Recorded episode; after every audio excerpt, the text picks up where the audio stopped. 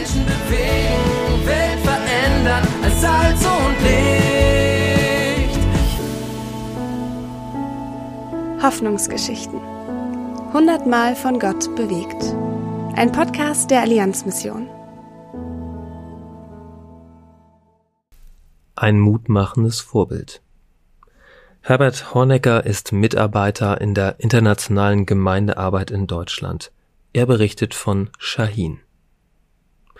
Shahin, ein Flüchtling aus dem Iran, ließ sich 2019 mit seiner Frau taufen.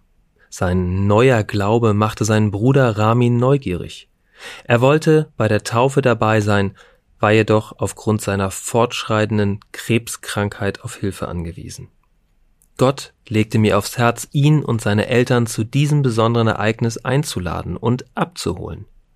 Ramin erlebte die Taufe als mutmachendes Vorbild. Als ihn und seine Eltern am folgenden, Ta folgenden Tag zu mir einlud, erzählte ich ihnen das Evangelium. Ramin nahm das Geschenk der Gnade Gottes an. Seine Eltern bekamen das hautnah mit. Sie fragten, ob das auch noch für ältere Personen wie sie möglich sei. Unsere Antwort war ein klares Ja. Kurz darauf kamen auch seine Eltern zum Glauben. Ramin ist nach einigen Monaten am Krebs gestorben. Aber mit seinem tiefen Frieden und Hoffnung in seinem Herzen, die ihm Jesus gab.